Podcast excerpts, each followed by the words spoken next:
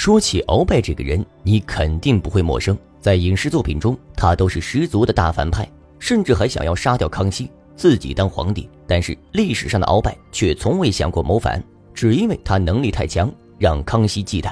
本着一山不容二虎的原则，康熙不得不将其铲除。那么话又说回来了，鳌拜到底有多强呢？今天呢，我们就来聊聊影视作品之外的鳌拜。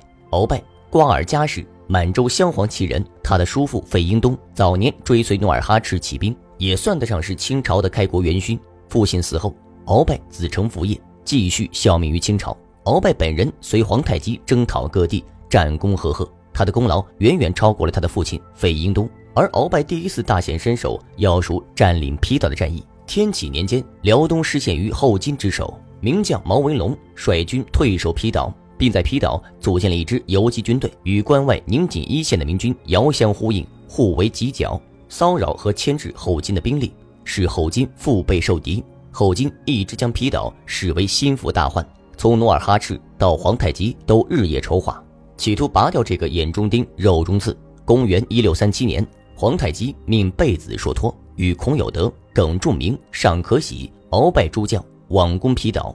准备一举占领这个让清军十分头疼的岛屿，但是此次出征却没有想象的那么顺利。明军将士在主帅沈世奎的率领下拼死抵抗，双方在海上连续作战了一个多月，清军付出惨重代价，却依然不能踏上皮岛一步。这时候的皇太极焦急万分，却没有任何办法。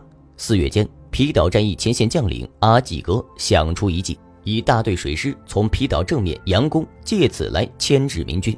然后再派遣少量精锐的部队从后方偷渡登陆皮岛，以此形成声东击西之计，必能夺取皮岛。然而这一支部队将要面临的是数十倍明军的围攻，所以登岛偷袭之人必须要有极大的勇气。当全军无人敢冒这么大风险率兵偷袭皮岛时，满洲八旗参领鳌拜主动站了出来，承担了这个极其危险而又非常艰巨的任务。出征之前。鳌拜还对阿济格立下了军令状：我等若不得此岛，必不来见王，势必克岛而归。四月初八傍晚，鳌拜率领着自己手下百余清军，乘着小船，借助浓雾，偷偷登上皮岛西北方向海滩。登岛后，鳌拜立即命部下点燃火把，告诉后继部队，他们已经登岛成功。而此时，明军已经发现了鳌拜等不速之客，于是迅速调集兵力，对鳌拜的军队进行反击。面对明军浩浩荡荡的军队，鳌拜毫不慌张，率领将士与明军顽强拼杀几个时辰。而此时，清军主力部队也抓住时机，纷纷登上了皮岛。然而，即便如此，清军夺取皮岛也并不容易。大量强军来袭，皮岛将士开始收缩兵力，固守城堡，只是用大量火器对清军进行射击。一时之间，硝烟弥漫，清军根本无法向前一步。而这时候，鳌拜又站了出来。带领清军冲向敌军，在鳌拜的带领下，清军士气大涨，清军都冒着枪林弹雨勇往直前，毫不畏惧。前面的人倒下了，后面的人继续跟上。终于在付出巨大代价之后，清军占领了皮岛，解决了这个困扰清军多年的心头之患。而在占领皮岛的过程中，鳌拜当居首功，皮岛大捷的消息传到盛京，皇太极大喜，于是对立下头功的年轻勇士鳌拜大加赏赐，直接赐予鳌拜。巴图鲁的称号，巴图鲁在满语中就是英雄、勇士的意思。鳌拜也凭借这一战，在清军之中一举成名。后来在松锦会战中，鳌拜更是骁勇，成为清军攻打明军的中流砥柱。松锦会战是明军和清军最关键的一场战役，此战直接关系到两个政权将来的命运。公元一四三九年，明廷调任洪承畴为蓟辽总督，带兵驻守在辽西地区，抵御清军来犯。而锦州是明朝在辽西地区的军事重镇，当时辽东已经失陷，锦州的地位更加突出。锦州城之南为松山城，锦州西南为杏山城，杏山西南是塔山城，塔州西两百里为另一重镇宁远。这些要塞重镇构成了明朝在关外的军事防御体系。从清军方面来说，要想入驻中原，必须先取宁锦等城，于是明清双方争夺锦州的战争不可避免。公元一四四一年。鳌拜从正亲王吉尔哈朗进围锦州，明蓟辽总督洪承畴率领十三万大军前来支援。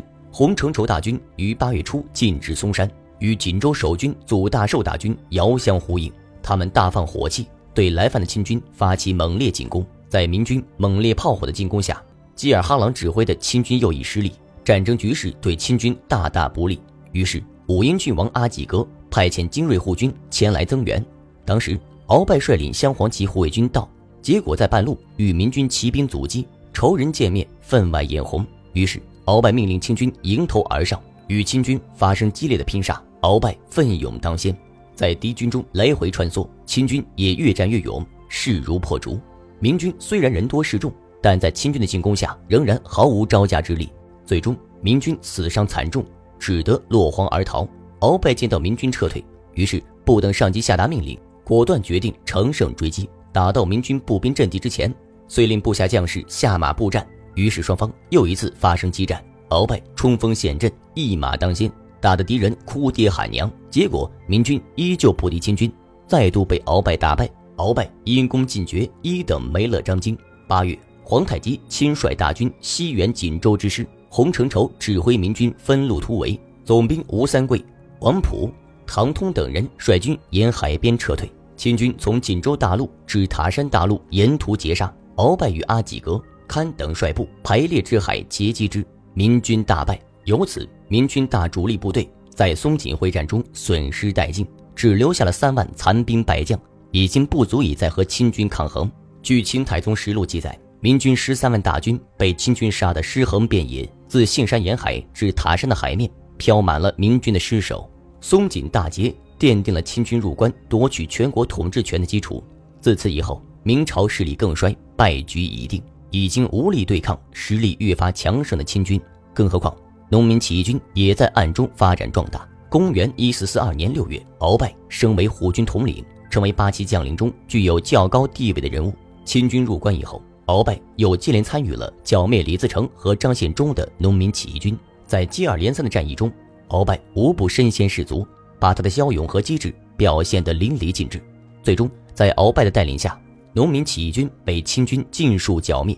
可以说，在清军建立起全国政权的过程中，鳌拜亦是立下了赫赫战功。以至于康熙初年，鳌拜掌握着清朝大部分的兵力，对皇权构成威胁。最终，康熙为了维护皇权，不得不将鳌拜除掉。这就是鳌拜，一个为清朝驰骋疆场数十载，为清朝建立起全国性统一政权立下不朽功勋的能人。只可惜在晚年却走上了歪路，阻碍了皇权。但是不可否认的是，他对于清朝来说是有功之臣。或许这也是康熙最终没有将他处死的原因吧。不知道你怎么看呢？欢迎在下方留言讨论，我们下期再见。